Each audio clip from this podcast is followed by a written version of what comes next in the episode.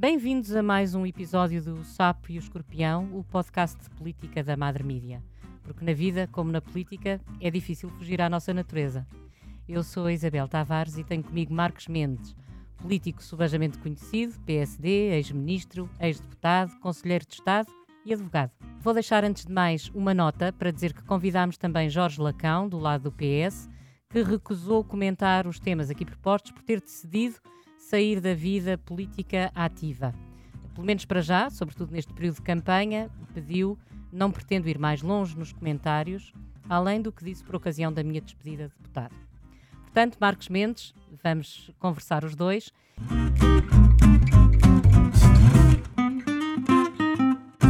A primeira pergunta que eu lhe faço tem a ver com isto. O PSD e o PS, eh, partidos do poder e da maioria, empenharam-se na revisão constitucional de 1997 para tornar possível alterar o sistema eleitoral, que é aquilo que nos, a conversa que nos traz aqui hoje.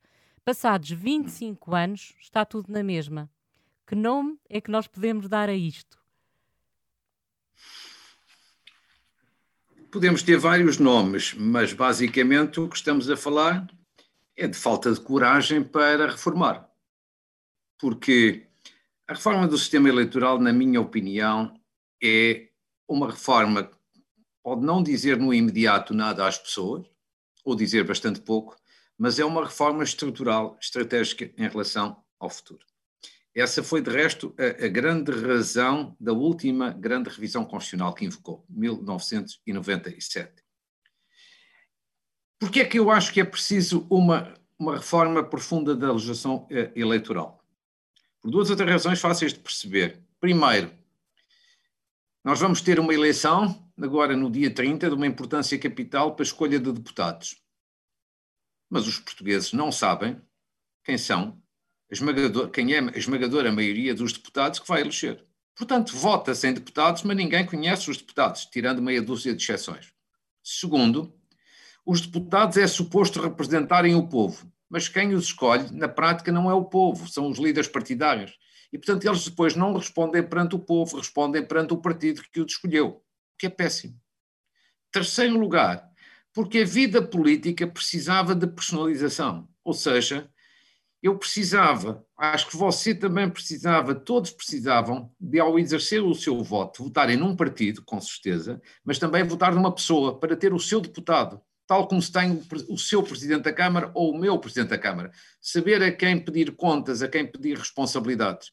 E, portanto, eu acho que são estas as razões fundamentais que justificam uma reforma do sistema eleitoral. Segundo ponto, em que sentido? Que novo sistema eleitoral? A revisão constitucional que fizemos apontou numa determinada direção, que é um modelo misto, de círculos uninominais. O que é que isto significa? Um círculo, um deputado para que uma pessoa vote no seu deputado, tal como hoje em dia vota na escolha do seu presidente da Câmara. E depois, ao mesmo tempo, um segundo voto num círculo nacional, em que aí se vota mais pelo partido, pela ideologia, do que propriamente pela pessoa. É este modelo misto que a Constituição permitiu, com a revisão constitucional de 1997, que os dois partidos PS e PSD sempre disseram defender, mas que depois nunca tiveram coragem até hoje para concretizar essa reforma. E como eu sou um otimista, mas ao mesmo tempo sou muito realista e com os pés bem assentos na terra, infelizmente, acho que esta reforma não se fez até hoje, nem se vai fazer nos próximos anos. Por uma razão fundamental, ou se quiser, duas. Uma é que os chefes partidários não querem fazer. Não querem. E não são apenas os chefes partidários a nível nacional são os chefes de, do PS e do PSD a nível regional e a nível local. Porquê? Porque nesta reforma que eu aqui estou a defender, que é na prática uma reforma tipo modelo alemão, que, mas que também existe noutros países da Europa, os partidos perdem poder. Porque, evidentemente, no momento em que haja círculos uninominais, os partidos têm que ser mais exigentes a escolher os seus candidatos. Como as pessoas nessa altura passarão a votar muito mais em pessoas do que em partidos, os partidos vão ter que escolher em função do prestígio, do conhecimento, do, da credibilidade, da competência dos candidatos. Ora, não é o que lhes dá jeito aos partidos, que hoje metem nas listas da Assembleia da República, metem muitos que são competentes, mas metem muitos mais que são uns completos incompetentes. Ora, se mudarmos o sistema eleitoral neste sentido, ciclos uninominais, em que as pessoas passam a contar mais que os partidos, os chefes partidários têm que ser mais exigentes na escolha dos seus candidatos. E se eles não querem, perdem poder. E, portanto, querem manter tudo como está. Uma coisa é o discurso, outra coisa é a ação. Portanto, não tenho uma dúvida que há uma grande hipocrisia dos dirigentes partidários que dizem precisamos de reformar o sistema eleitoral. Mas eles não querem fazer isto que estou aqui a dizer, tal como os deputados que se sentam na Assembleia da República, que têm que aprovar esta reforma, também a não fazem, porque muitos deles sabem que se houver círculos uninominais, eles nunca na vida vão parar a Assembleia da República. Deixemos-nos, portanto, de hipocrisias. O país precisava desta reforma. O país precisava que os deputados fossem mais responsabilizados. O país precisava de ter um sistema eleitoral em que se puxasse muito mais pela competência, pelo prestígio, pela consistência, pela credibilidade dos deputados. Porque se eu tenho maus deputados, dificilmente tenho boas decisões. E depois, tendo maus deputados, significa normalmente a seguir ter maus governantes. Porque as coisas estão muito, muito ligadas. Infelizmente, esta reforma não se fez.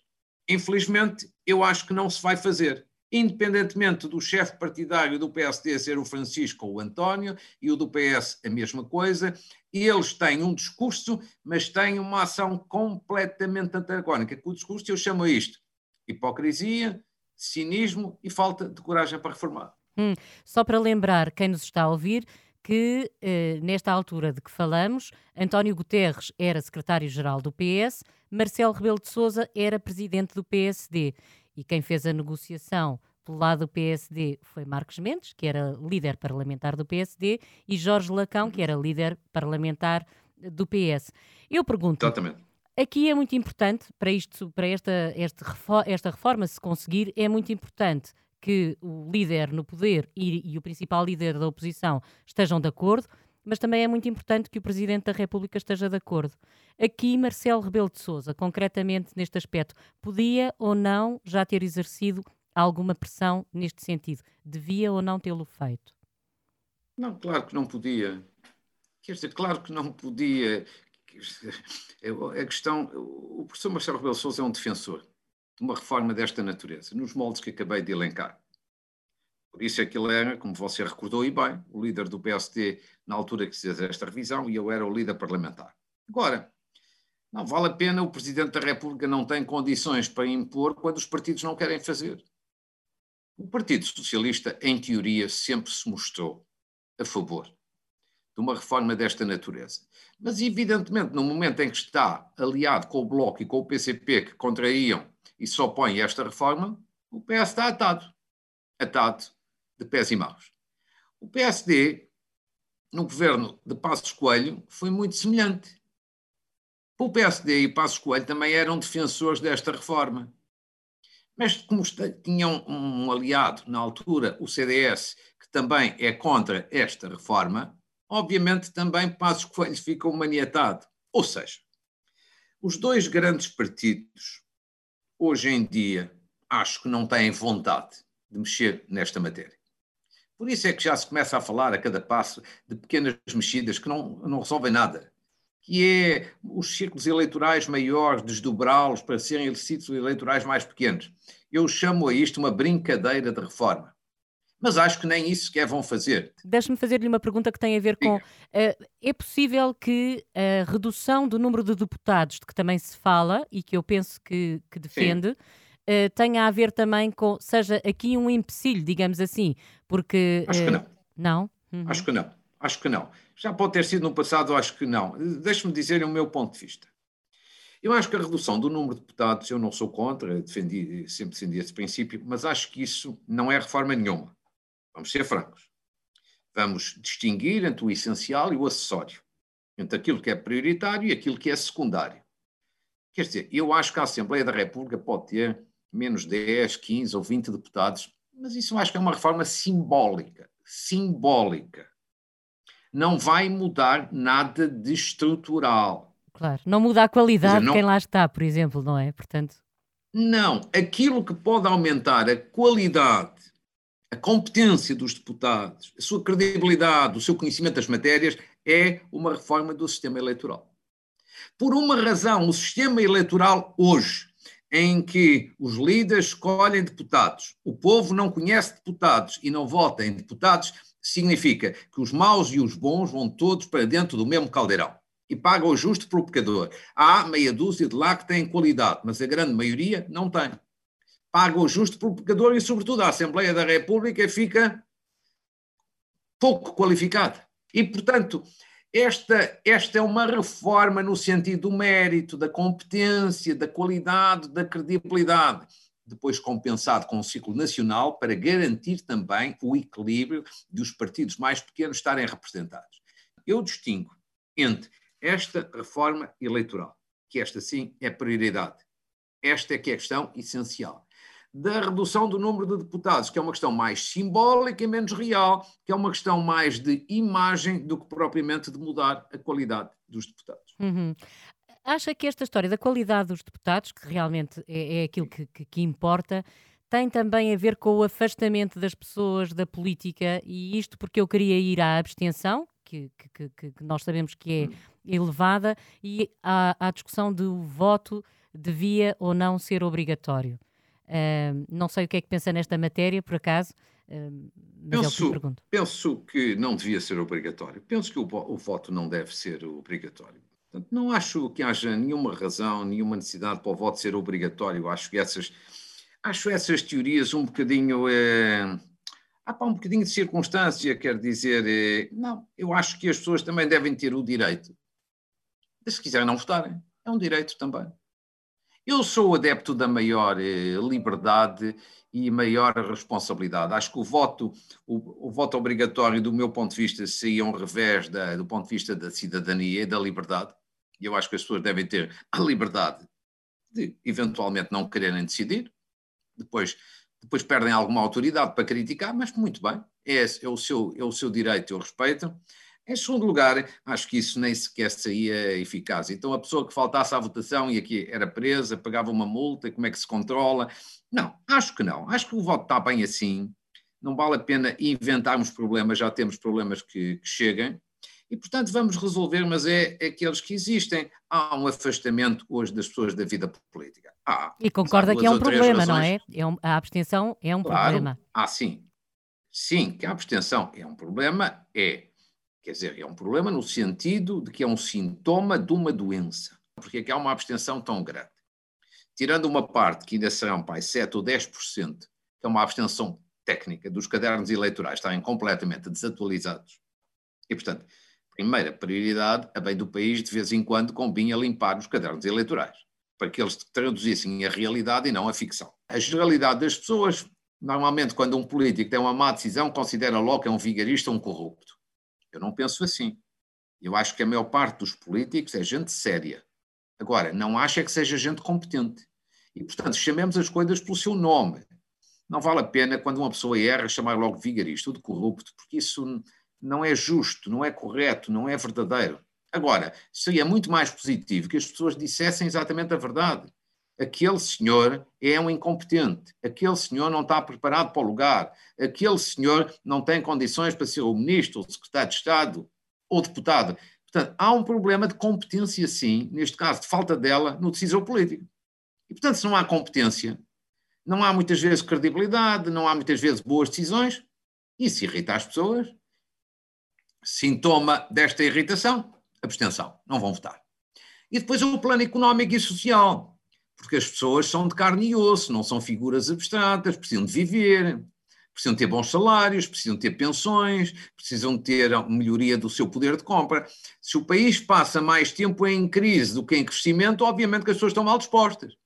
Tivemos aqui 20 anos em que passámos vários anos, só desde 2000 até hoje, tivemos uma crise entre 2002 e 2004, apertar o cinto. Tivemos depois uma crise entre 2008 e 2011, volta a apertar o cinto. Depois tivemos ainda pior com a bancarrota, volta a apertar o cinto. Agora, uma pandemia. É muito difícil com tudo isto as pessoas estarem felizes. É muito difícil as pessoas estarem satisfeitas. E se a questão da pandemia não é da nossa responsabilidade nacional, nem dos decisores políticos internos, isso é verdade, como é que nós pomos as pessoas felizes? pomos as pessoas felizes se a política tiver mais credibilidade. E pomos as pessoas felizes se as pessoas tiverem melhor poder de compra, melhor emprego e melhores salários. Ou seja, se resolvemos os problemas de credibilidade política e de qualidade da democracia no plano económico e social. E nessa altura, não tenha uma dúvida que não é preciso nenhum voto obrigatório, nem nenhum puxão de orelhas às pessoas, que as pessoas vão votar. Agora, quando não estão felizes, ficam em casa. Eu não advogo isso. Eu acho que uma pessoa deve ir sempre dar o seu voto. Mas tenho que compreender muitas pessoas que acham que a abstenção também é um direito e a sua forma de protesto. As pessoas são diferentes e eu tenho que respeitar essa liberdade. Deixe-me fazer-lhe uma, uma, uma, uma outra pergunta que tem a ver com a Comissão Nacional de Eleições e com a história dos cadernos eleitorais. Uh, tem acontecido muita coisa nas últimas eleições. Nas presidenciais tivemos um candidato no boletim de voto que afinal de contas já não existia.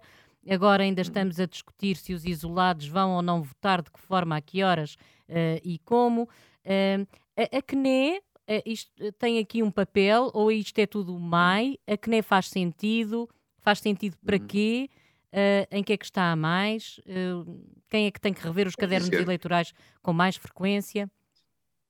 Deixe-me dizer-lhe que cada caso é um caso. A CNE, a Comissão Nacional de Eleições, em teoria, eu não vejo mal nenhum que exista e acho que é sempre aconselhável haver um organismo com esse ou com outro nome, com essa ou com a, com a competição que tem, ou com uma competição diferente. Portanto, esse para mim não é um problema. Questão diferente é a capacidade que os organismos têm, neste caso a Comissão Nacional de, Eleição, de Eleições e, uma, e o Ministério da Administração Interna, porque é tutela do sistema eleitoral, a, a capacidade que têm de antever os problemas e de os resolver eficazmente. Eu vou-lhe dar um exemplo da atualidade. Ninguém previu esta situação de milhares de internados por causa da pandemia no dia das eleições. Quando a Assembleia da República foi dissolvida, quando fechou portas, fez uma alteração à lei eleitoral, mas esqueceu-se fazer uma coisa tão simples que já vários países lá fora fizeram, porque não criarem dois dias para a eleição, o sábado e o domingo, o dia 30 e o dia 29, em que no dia 29 votavam por exemplo, as pessoas estão isoladas ou infectadas, e no dia 30 votavam as outras para não haver contaminação. Isto é, isto já se fez lá fora. Mas, mas, é que mas isso já se discutiu nas eleições de setembro. E, e era isto Está que eu bem. queria dizer, é que já tivemos esta discussão, Sim, nunca estamos preparados é, depois para. Desculpe, desculpe, mas isso só agrava a situação. Se já se discutiu antes e não se fez, agrava a situação. E segundo lugar, é que em setembro, nas autárquicas, o problema da pandemia quase não existia. A pandemia estava relativamente controlada, agora é que está pior. Portanto, está-me a dar razão. Quer dizer, este assunto devia, em novembro, ter sido tratado na Assembleia da República. Eu vou-lhe dar um, mais um exemplo concreto que até me faz impressão, como os mídias em Portugal quase, quase não falam disso. Em setembro, nas eleições autárquicas, quando a pandemia estava praticamente controlada, felizmente, decidiu-se votar até às oito da noite. Ou seja, para que houvesse mais tempo, evitar filas, ajuntamentos, tudo isso. E não havia grande pandemia na altura, estava bastante controlada.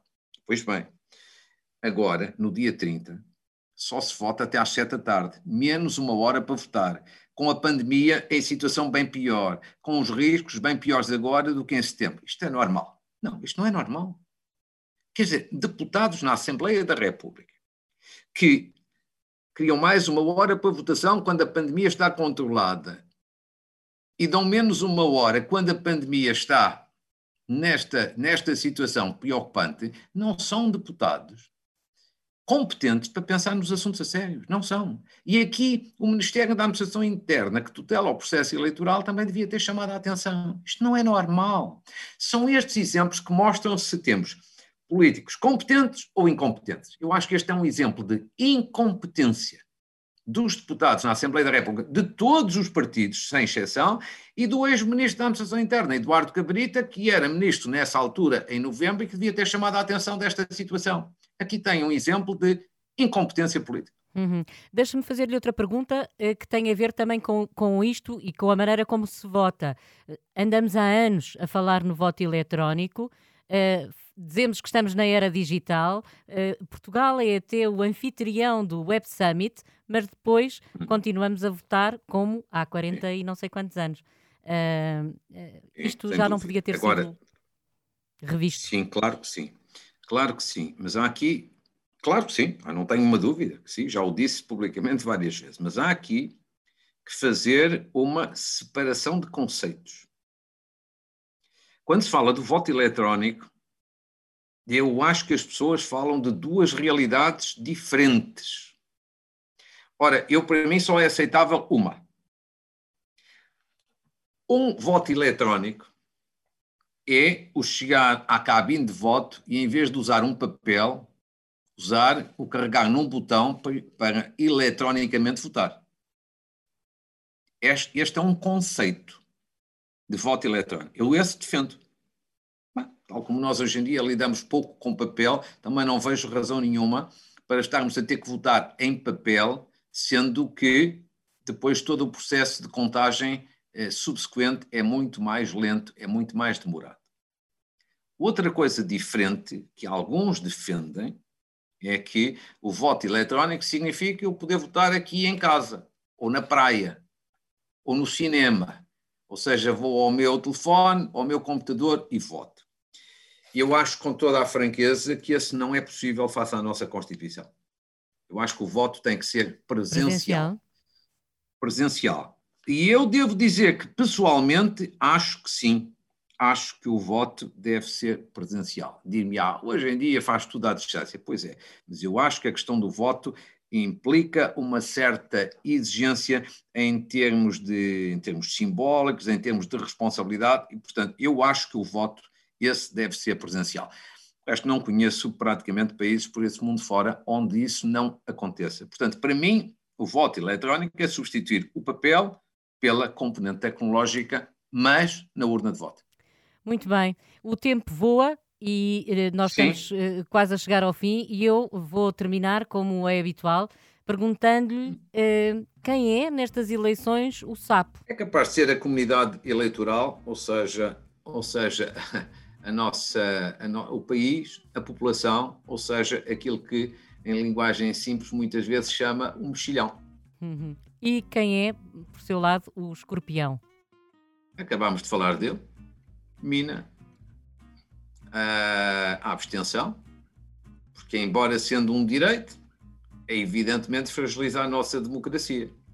E, portanto, parece-me que no momento em que diminuirmos a nossa abstenção, minamos a capacidade de intervenção do nosso escorpião. Acabou o nosso tempo, muito mais haveria a falar, como por exemplo na lei eleitoral, a história do Dia da Reflexão. Obrigada, Marcos Mendes, por ter aceitado o nosso convite. Ah, é Obrigada. muito gosto. Obrigada também a quem nos ouve. E nós voltamos amanhã para falar sobre a atualidade política, à luz da fábula que nos conta a história do sapo e de um escorpião que morreram afogados porque um deles não conseguiu escapar à sua natureza. Até lá.